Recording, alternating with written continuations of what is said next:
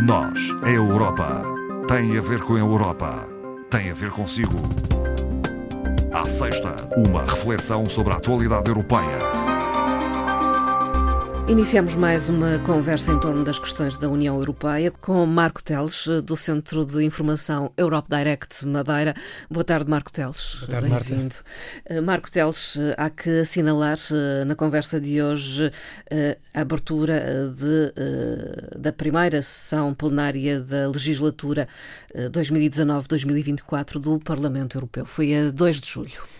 Exatamente, esta é realmente uma semana marcada pela, pela tomada de posse do, dos deputados, como a Marta disse bem, é, portanto, a nona legislatura. É, estes deputados eleitos, os 751 deputados, uh, vão estar em funções até uh, 2024. Uh, eventualmente pode haver aí um, uma alteração, não é? Confirmando-se a questão do Brexit, deixar de ser os 751 e passarmos a ter os 705. Eh, e de resto foi uma, uma tomada de posse que também ficou desde logo marcada pelo um, um, um acontecimento que foi uh, uh, protagonizado pelo, pelo partido uh, do Sim. Brexit, Sim. que do Nigel Farage exatamente que na, na sessão no fundo solene e perante o, o hino uh, da Europa, os deputados puseram-se de pé, o que é normal, uhum. o que não é normal é depois porem-se de costas voltadas, virarem as costas, uh, virarem as costas como sinal de protesto. E aparentemente a explicação dita pelos deputados é que, não sendo a União Europeia um Estado, não faz sentido nenhum ter um, um hino. Uhum. Portanto, isso é um perfeito disparate o que não seria de esperar vindo do partido que é, é um perfeito disparate e, e quanto mais não seja pela situação do respeito em hum. qualquer hino de qualquer país, Uh, gostos ou não das ideologias, Sim. mas respeita-se. É? A, Portanto, a, maioria questionará porque é que ainda estão ali, aqueles uh, deputados, não é? Pois, uh, se calhar até vão deixar de estar, não é? Confirmar-se mais tarde a situação do Brexit, mas para já eles estão, obviamente, muito revoltados e chateados com o mundo e com todos, mas isso é um problema que nós vamos ter que nos habituar nos próximos meses. Portanto, tendo isso, Houve também um impasse da situação da eleição do presidente eh, do Parlamento Europeu perante todas as incertezas que estavam a acontecer uh, em torno do Conselho Europeu, uh, da definição do novo, do, da nova Comissão.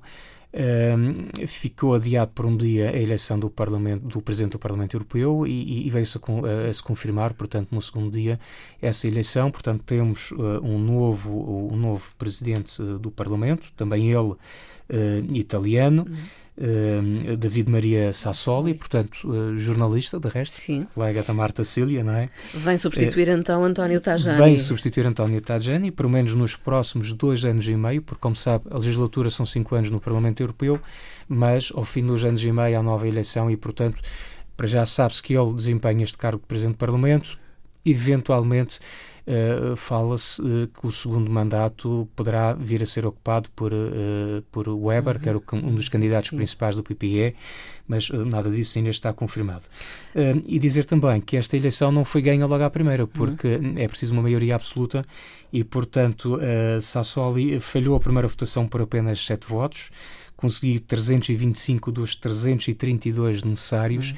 e só à segunda eleição é que consegui o número de votos necessários. Uhum. Isto, aliás, é um processo curioso no Parlamento, porque Sim. isto pode-se repetir até uma quarta ronda. Há de eterno, e, quase. Uh, eterno quase não, sei, mas uh, de facto há quarta, quarta ronda. Se efetivamente a situação persistir, então aí só os dois candidatos mais votados é que passam essa quarta ronda e a partir daí aquele que for o mais votado, independentemente de ser maioria ou não, eh, passa a ser o Presidente do Parlamento. E, portanto, e também outra característica é que, ao contrário do que se passa depois pela Comissão, Aqui, no caso do Parlamento Europeu, o Presidente entrou logo em funções e, portanto, temos Sim. efetivamente novo hum. Presidente do Parlamento Europeu. Houve também uh, muita dificuldade em uh, eleger para o cargo de Presidente da Comissão Europeia alguém, não é? Foi fruto de muitas horas de negociação e a verdade é que, contrariamente àquilo que falamos uh, em programas anteriores, não foi nenhum dos uh, principais uh, candidatos, Sim, é digamos. É efetivamente, houve a cimeira no dia, no dia 20 do, hum. do passado mês de junho. Um, foi o primeiro encontro onde já se esperava hum. que realmente não, não houvesse fumo branco em relação a propostas de nomes para a Comissão Europeia e efetivamente não, não teve qualquer sucesso essa cimeira no dia 20. Um, houve este segundo encontro, Ficou portanto, adiado, no domingo iniciou-se, no domingo, logo após o G20, iniciou-se essa, essa cimeira, que continuou pela noite dentro até segunda-feira uhum. e depois houve a suspensão dos trabalhos uhum. e só na terça-feira, portanto, consegui uhum. chegar aqui um nome para presidente da Comissão. Portanto, que não foram... figurava nos tais candidatos não figurava. principais. Isso também é um aspecto, ainda antes de, dessa questão que a Marta Sim. está a referir, que é a questão dos três dias, porque também tem-se falado muito, para três dias Sim. para chegarmos a um consenso sobre o, o Presidente da Comissão e atenção que o que está em causa não era apenas uh, o, o, Presidente da Comissão, portanto era Presidente Sim, da Comissão. E todos os comissários. Presidente do Conselho Europeu também, os comissários Sim. vão aparecer um pouco mais tarde, o Presidente do Parlamento Europeu, alto representante para as relações externas e também uh, o, o, responsável do Banco Central Europeu. Portanto, Eram são, vários cargos. São cinco cargos. Se retirarmos aqui o Parlamento tem uma dinâmica própria, na verdade estariam quatro cargos aqui em cima da mesa e, portanto, na verdade, três dias é um, um, um prazo perfeitamente aceitável para a importância dos cargos que estão em causa. Claro. Eu, aliás, nós temos às vezes as tomadas do, do, governo a nível nacional, enfim, às vezes são muito Sim, mais complicadas complexo. as negociações do, do, que propriamente este. E, portanto, é um, é um processo realmente complexo. O único senão, e nós já tínhamos falado cá isso na, ainda uhum. na semana passada, recordo-me dessa situação, é que eh, como se sabe, o que estava definido e, que se falou durante toda a uhum. campanha para o Parlamento Europeu é que cada família política tem um candidato um principal candidato. e, portanto, destes candidatos estariam dois nomes, uhum. sobretudo dois nomes em cima da mesa, entre o PPE e o SD, um deles sairia para Uh, presidente da Comissão Europeia. Pensava-se poder ser o Timmermans? Ou Timmermans ou, ou o Weber, não é? Portanto, o Weber do PPE, depois o Timmermans do SD. E, mas já se falava, e nós já tínhamos alertado por isso aqui na semana passada, que ganhava cada vez mais peso a ideia que fosse um outsider, portanto, alguém uhum. que não fazia parte desta lista dos candidatos principais, que surgisse eh, como nome, que reunisse consensos perante os Estados-membros para ser Presidente da Comissão. Inclusive, falava-se muito de Michel Barnier, que foi o responsável pelas negociações, eh, o, o responsável da parte da União Europeia, exatamente, para negociar com o Reino Unido, o processo do Brexit. Uh, e de facto a, a, a, ser alguém fora destes candidatos passaria muito por a, por a, figura de Michel Barnier. Não foi o nome depois que, que foi votado e, para espanto, acabou por ser um, uma alemã, a senhora Ursula von der Leyen. Do, do PPE, portanto, e aqui desta família política mantém-se a lógica que foi a família política que efetivamente obteve o maior número de votos, não a maioria, mas o maior número de votos nas eleições do Parlamento Europeu. Aí manteve-se a, a, tendência, e digamos, ou a regra. Manteve-se, digamos que essa regra, essa tendência, embora deite por terra esta, este, eh, esta regra dos candidatos principais, que é algo que não existe nos tratados, atenção, Sim. mas era uma regra é um do Parlamento Europeu, um entendimento que já funcionou em 2014 com Jean-Claude Juncker e que agora cai hum. por terra com esta eleição e, portanto, nem sequer faz sentido, Sim. creio eu, se falar nesta possibilidade nas próximas no, eleições no daqui a cinco anos, no futuro. Mas atenção que também, eh, não esqueça só aqui abrir um parênteses, nós já temos os nomes para estes quatro uh, cargos uh, que decorreu desta cimeira, mas estes nomes e o Presidente da Comissão Europeia agora é proposto ao Parlamento Europeu. Portanto, na Ainda próxima semana, exatamente, na próxima semana pode efetivamente o Parlamento Europeu uh, não aceitar o, o nome proposto uh, pelo Conselho e neste caso o Conselho teria uh, o prazo de um mês de arranjar para arranjar novamente um outro, um outro candidato. Mas para já é Ursula para já, von der Leyen. Ursula von der Leyen, ela é Ministra da Defesa uh, alemã. Aliás, falava-se a senhora já como uma sucessora a nível interno de Merkel, o que não veio, não veio a acontecer por diversas razões. Só a título de curiosidade, a senhora tem 60 anos, embora não saiba falar da idade das senhoras, mas pronto, é uma pequena curiosidade. É mãe de sete filhos, portanto eh, é alguém também que eh, com toda esta experiência Sim. com certeza é com certeza uma lutadora e portanto eh, é alguém que também está na política não assim há tanto tempo a nível uhum. interno na Alemanha aparece em 2000 e poucos Uh, formada inicialmente na área da, da, economia, começou por tentar tirar a economia, mas depois passou para a medicina, portanto deu salto para a medicina. E portanto ela nasce em Bruxelas e só aos 13 anos é que vai é, ver para a Alemanha. Alemanha. Portanto na verdade não nasceu na Alemanha. Mas é um nome eh, que podemos ligar muito a, Angela Merkel. E, e, e, é um nome que obviamente teve é, esse é, apoio, é, teve este apoio de Merkel, embora, embora depois na votação, na, na votação do, do Conselho, uh, Merkel tenha, uh, tenha, uh, não tenha votado, portanto optou Sim. pela abstenção uma vez, naturalmente, devido à proximidade e por todas essas razões, não é? Sim. Uh, além da situação, e, e, portanto, a ser eleita, ela será naturalmente a primeira mulher no cargo uh, da Comissão Europeia, embora aqui há antecedentes no, no caso da senhora Úrsula, o, o, o, pai, aliás, fez parte também hum. já da primeira Comissão ah, Europeia, uh, e portanto há todo um conjunto de antecedentes, que, portanto, é alguém que realmente está ligada a todo o projeto europeu e, e, desse ponto de hum. vista... É uma conhecedora. É, é uma conhecedora, não é? O segundo nome também aparece, eh, um pouco de novidade, uh, uh, Charles Michel, portanto o primeiro-ministro é o primeiro-ministro belga, vai uh, desempenhar a função que é atualmente desempenhada por Donald Tusk, portanto irá ser o presidente do Conselho e, portanto, representa aqui os liberais, portanto os liberais estão aqui representados através de Charles Michel.